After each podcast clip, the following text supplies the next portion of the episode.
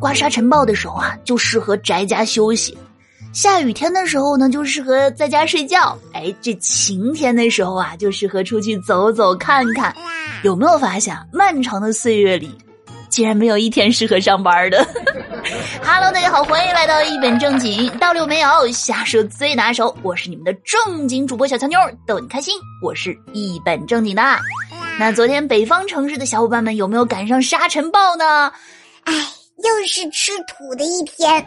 那话说啊，沙尘暴的时候应该说什么样的土味情话呢？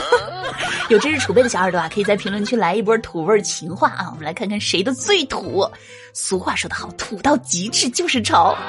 那我们家附近呢，最近新开了一家健身房啊，这新店开张，价格很优惠，所以周末的时候呢，我就去健身房看了看环境。这时候呢，就有个教练啊过来问我说：“哎，小姐姐，你平时有在做负重训练吗？”我说：“嗯，有。”然后啊，那教练就特别自信的继续说：“哎呀，你看我就说嘛，哎，那小姐姐平时做哪种负重训练啊？”我说：“活着。”是谁让我成了段子手？是生活呀。不过呢，我发现啊，大人成为段子手只是随机小概率事件，但是小朋友不一样，小朋友们是天生的段子手。就他们那个段子的产生啊，完全是每天都有的必然事件，毫无道理，强势搞笑啊！他们独有的语言天赋，那绝对是生活快乐的源泉。比如说有一次我敷面膜，我们家团子就问我啊，说：“妈妈，你的脸冷吗？你为什么要给他盖上被子？是不是很有道理的样子？”还有一次啊，我问团子，我说：“这个猫咪的英文怎么讲啊？”团子很肯定的告诉我：“喵。”说真的，我竟无法反驳，这应该是世界通用语啊，没毛病。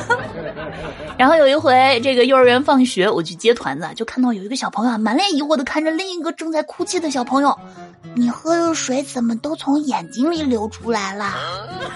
经历了人间冷暖的成年人，无非也就说一句：“哎，我现在流的泪都是当年脑子进的水啊。”但是这种程度的比拟，小朋友早就会了。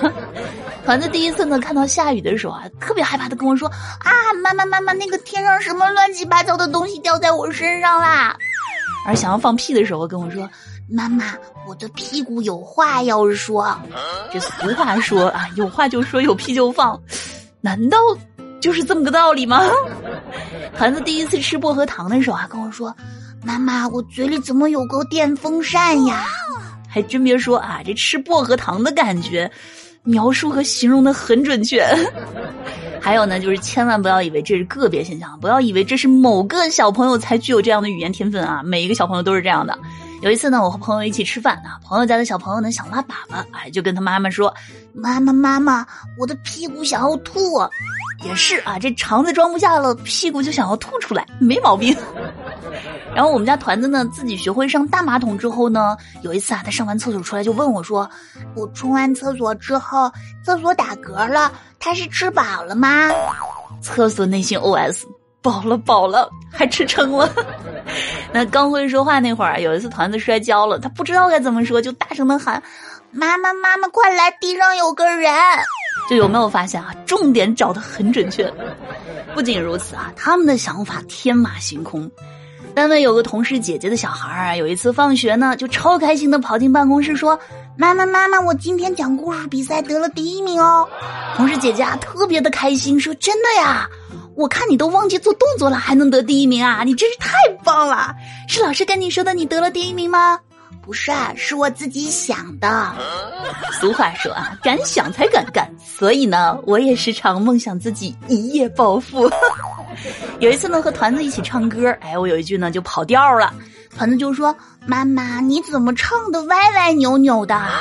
好像批评了，哎，又好像没有批评，只能说批评的很委婉。”团子呢，第一次知道“男子汉”这个词儿之后啊，就举一反三，说呢，爸爸是男子汉的话，妈妈就是女子汉。然后团子爸爸就说：“说反了啊，你妈是女汉子，不是女子汉。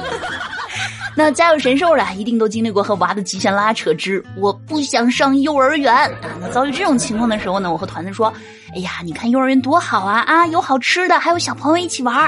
妈妈就很想上幼儿园，可惜老师不要我。”然后团子就一脸同情的看着我：“妈妈你别着急，等我长大了，你就变成小宝宝了，到时候我给你当妈妈，送你去幼儿园。讲真啊，我还真倒是挺希望有这么一天的。有一天呢，团子就问我说：“妈妈，你知道为什么男生不能穿裙子吗？”我说：“为什么呀？”他说：“因为他们都太帅了，穿上裙子不漂亮。”这个理由啊，我真的是无法反驳。还有一次呢，我记得领团子去博物馆，看到一尊佛像，然后团子啊就指着那个佛像说：“妈妈，你看。”那儿有一个榴莲头，别说啊，我以前还真一直不知道该怎么准确的形容佛祖的发型儿，这下我算是学到了。后来呢，从博物馆出来啊，团子又问我说：“妈妈，古代人都死了吗？”我说：“是啊。”那那些东西都是他们送给我们的吗？好漂亮啊，我也想要。：“这不行啊，那都是国家的。”然后呢，团子就接着说：“是古代人说的吗？”他们就没说给我一个吗？还有一次呢，团子特别郑重的和我说啊：“妈妈，我发现了一个规律，一个女孩是女生，女孩的妈妈也是女生，妈妈的妈妈还是女生，一直往上推都是女生，所以你生了一个男孩，那你的后代就灭绝了。”哎，小朋友都知道生男孩压力有多大呀。是不是啊？小朋友的话语呢，奇奇怪怪，可可爱。那每个孩子心中呢，都有不一样的世界啊，童真有趣的小小世界。所以啊，千万别试图和孩子讲道理，成年人的道理在小朋友的世界怎么能讲得通呢？哼，小强妞，你是不是又想骗我们生小孩儿？哎，那如果跳过结婚想拥有他们，那怎么办呢？要不先催你身边的朋友结婚生娃，然后你借过来玩两天。但是啊，这个凡事都有两面性，对吧？可爱的时候有多可爱，烦人的时候就有多烦人，对吧？不然也不会有熊孩子这一说了。所以呢，我们本期的互动话题啊，就是你是更愿意当一个可可爱的小宝宝呢，还是更愿意当一个拥有可可爱的小宝宝的爸妈呢？好了，欢迎大家在评论区来畅所欲言。那接下来的时间呢，一起来看一下上期节目当中的听友留言。那上期节目呢，我们说了，如果古人能直播的话啊，听友小强妞一米二大长腿说了，唐僧负责口播，猴哥负责杂技，八戒负责卖萌，沙僧负责高冷，妥妥的能火一把。师徒四个你安排的明明白白，看看我适合直播干啥？听我爸爸屋说啊，距离上一期的日子有点长，俏妞是去旅游了吗？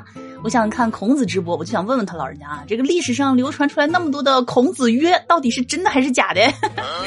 意思呢，到底有没有被曲解？顺便下单来一本真《论语》。哎，这个故事大纲啊，完全可以写小说了，对吧？穿越之我回古代听《论语》。听我阿杰说啊，李白说了，老铁们来十个赞一杯酒，一个火箭一首诗，关注俏妞直接唐诗三百首。这个呢，我觉得可以写一个啊，穿越之我回古代抱大腿，看小乔妞我呢啊，在古代如何依靠诗仙李白走向直播巅峰，实现财富梦想。听我俏妞的宝贝说啊，快说是不是我私信给你的素材？哎，那大家呢平时有什么好玩的、有趣的这个段子啊、小故事啊，都可以偷偷的发给我，没准儿就出现在节目当中了呢。听五彩路说：“我回来了，继续支持俏妞姐姐啊！欢迎回来，哎，记得要常回来看看我啊，常回来听听我们的节目。”听印第安大叔啊，我们这大叔也是很久没出现了，说好多期都没有听了，你说想我没有？有没有在段子里提我？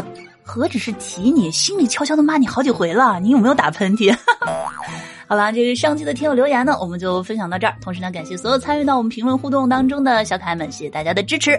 那听完节目之后呢，不要忘记一键三连，还有手里的月票送一送。如果不够听的话呢，可以去订阅收听小强妞的另一档段子节目《爆笑夫妻》。好了，让我们下期见，拜拜。